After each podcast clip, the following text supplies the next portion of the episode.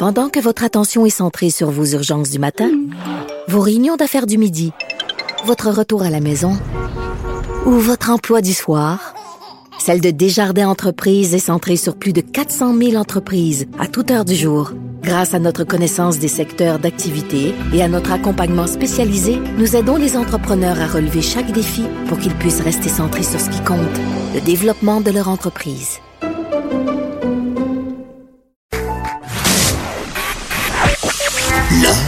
Est dans la manière.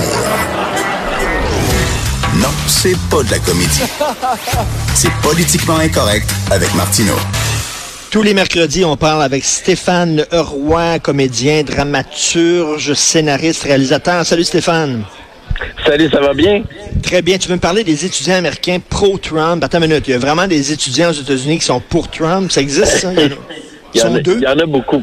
Il y en a beaucoup. Mais là, ce qui est arrivé cette semaine, c'est une vidéo qui est devenue virale. Je sais pas si tu l'as vu, une vidéo d'étudiants catholiques euh, qui avaient des casquettes de Make America Great Again, qui sont retrouvés face à un Amérindien euh, qui chantait des chants, euh, des, des, des, chants de, de la culture amérindienne, mais des, des vieux chants culturels. Et là, juste cet extrait-là, semblait nous dire que les, les jeunes étudiants riaient de cet Amérindien-là, alors que la vérité, c'est tout autre chose, OK? Ben, c'est ça, Lise Ravary, a écrit, Lise Ravary a écrit une chronique en disant la pourriture de racisme, puis ce gars-là était raciste, puis tout ça. Mais finalement, c'était pas ça, la réalité. Là. Non, c'est pas ça du tout. C'est qu'il y a un groupe qui s'appelle euh, les Hébreux Noirs, là, Black Hebrew Israelites, qui, qui insultait les jeunes catholiques parce qu'eux autres, avaient des propos... Euh, euh, anti-avortement, etc. Fait qu'il les insultait, il les traitait de noms, là, j'ose pas les, les répéter, mais de tapettes consanguins, racistes, bébés nés d'un inceste, etc. Ils ont, ils ont essayé de rester calmes. Et entre-temps est venu cet Amérindien-là, s'est placé entre les deux groupes pour calmer le jeu, mais les, euh, les catholiques, ont, les, les jeunes euh, étudiants de l'école catholique ont rien fait de négatif. Mais les médias ont rapporté ça parce que l'extrait montrait juste les jeunes face à l'Amérindien, les jeunes avec les casquettes de euh, Make, America Great Again face à l'Amérindien. Ils ont rapporté ça comme un événement raciste de la part de, la gang de Trump. Et là, ce que je veux dire, moi, là-dessus, c'est que ce qui m'étonne, c'est comment les médias tombe vite dans le panneau du côté de Trump. Il tombe de, On tombe dans, dans, deux panneaux. Trump fait des fake news, eux autres en font. C'est peut-être à cause de l'attitude aussi très négative de Trump qui a fait du bullying au début de son mandat, qui est assez bully. Mais reste que les, les, partisans de Trump n'ont pas de marge de manœuvre et sont rapidement accusés de tous les maux. Et je trouve que tant que les médias sont pas sérieux dans leur couverture d'événements comme ça, ben ils vont ils vont perdre la crédibilité aux yeux du public. Et c'est ça, leur, ça, un peu ça, ça, ça, leur prend du temps euh, aux médias de dire on s'est trompé finalement, on a mal analysé la situation et finalement c'était pas les pro-Trump qui étaient les, les méchants dans cette situation-là. Ça leur prend du temps. Aussi, et ça leur prend du temps et en plus, ils en parlent pas longtemps. ils vont faire un petit, un, un, petit texte là-dessus, mais ils vont pas faire euh, des grands, grands textes là-dessus, alors que c'était le cas quand ils dénonçaient. Et le, cette vidéo-là est devenue virale. Il faut faire attention à ce qu'on voit. C'est souvent des extraits. Il euh, faut aller au fond des nouvelles, mais particulièrement les journalistes les journalistes devraient ben oui. Ben oui, parce que l'extrait durait quoi, deux minutes, mais finalement, le vrai vidéo durait une affaire comme deux heures. Là, à un moment donné, c'est certain que si tu prends un extrait hors contexte, c'est très facile de l'analyser. Et d'ailleurs, parlant des, des États-Unis, tu veux me parler de football américain? Ah oui, du suite, on va là-dessus. Euh, oui, je ne sais pas si c'est le football. Moi, je suis un fan de football américain. Et ce qui m'étonne toujours dans le football américain, c'était la justesse des jugements des arbitres comparativement aux autres sports. Mais dernièrement, c'est pas ça qui arrive du tout. Là. Il est arrivé de quoi avec les Rams contre les Saints. Mais moi, la plus grande injustice que je trouve qu'il y a au, football américain et que je comprendrai jamais, c'est le fait qu'en en prolongation, une équipe fait un toucher, gagne le match automatiquement et l'autre équipe n'a pas le droit d'une réplique.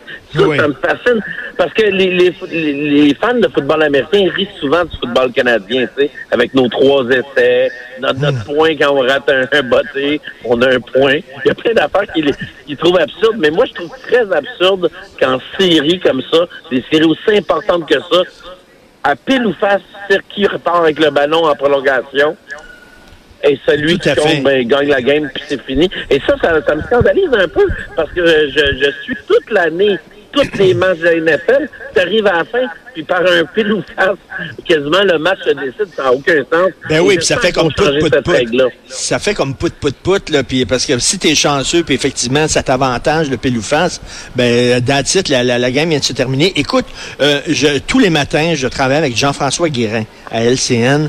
Jean-François se réveille la nuit pour détester les Pats. Il déteste ah tellement les Pats. Puis c'est vrai que c'est une équipe, les, soit tu les aimes beaucoup, mais il y a des gens qui détestent profondément. Qu'est-ce qu'il y a avec les Pats? Que les gens les détestent autant? Ils sont trop bons. Ben, il y a un passé, quand même de, de tricherie, là, l'impasse. Ils ont ben été accusés deux fois d'avoir triché, le ballon dégonflé, euh, espionner les signes des autres, euh, euh, avec des caméras vidéo qui filmaient, toutes sortes de choses comme ça. Il y a aussi le fait qu'ils sont tellement puissants que ça rend les Super Bowls un peu plates. On remarque que les Giants, ils leur ont tenu tard une coupe de fois, mais mes fameux Giants à moi. Mais l'autre côté que je dis tout le temps à mon gars, parce que je dis à mon gars que j'aime pas les, les passes. il me dit pourquoi, papa? Je dis, ben, c'est unidimensionnel comme football tout le temps. Tout le temps la même affaire, on sait à quoi, à quoi ça va ça va finir, comment ça va finir. Mais je lui dis, remarque que d'un autre côté, on est en train de voir peut-être le plus grand carrière de toute l'histoire du football américain, la plus grande euh, concession, là, la concession la, la plus glorieuse avec les passes. Mais donc, ça vaut la peine de regarder le Super Bowl pour ça. C'est intéressant. Les gens, les gens sont jaloux de Brady, finalement. En plus, il est marié avec une bombe. C'est peut-être ça aussi, là. Oui, beau gars, avec une bombe. C'est ça, c'est trop, puis... trop clean. C'est trop clean. Ça tape Trop clean. Ça prend un petit scandale là-dedans. Tu veux parler des, des très, très riches vis-à-vis des très, très pauvres? Oui, ça, ça me fascine. Les 26 plus riches détiennent autant d'argent que la moitié de l'humanité. Ça, là, c'est épeurant parce que avant, l'année passée, il était 43. Donc, il y a moins en moins de, plus riches, mais ils sont plus riches. Puis il y a de plus en plus de pauvres. quand on se demande pourquoi les Gilets jaunes manifestent autant, c'est toutes ces injustices-là, on n'est plus capable que les, grands multimilliardaires euh, aient des... Euh, par rapport à Mais, mais en même temps, en même temps ils, donnent, ils donnent beaucoup d'argent en philanthropie. Là. Regarde Zuckerberg, regarde euh, Bezos, c'est des gens qui donnent beaucoup d'argent. Mais c'est inquiétant qu'un individu, selon son humeur, décide d'où va l'argent. Tu comprends?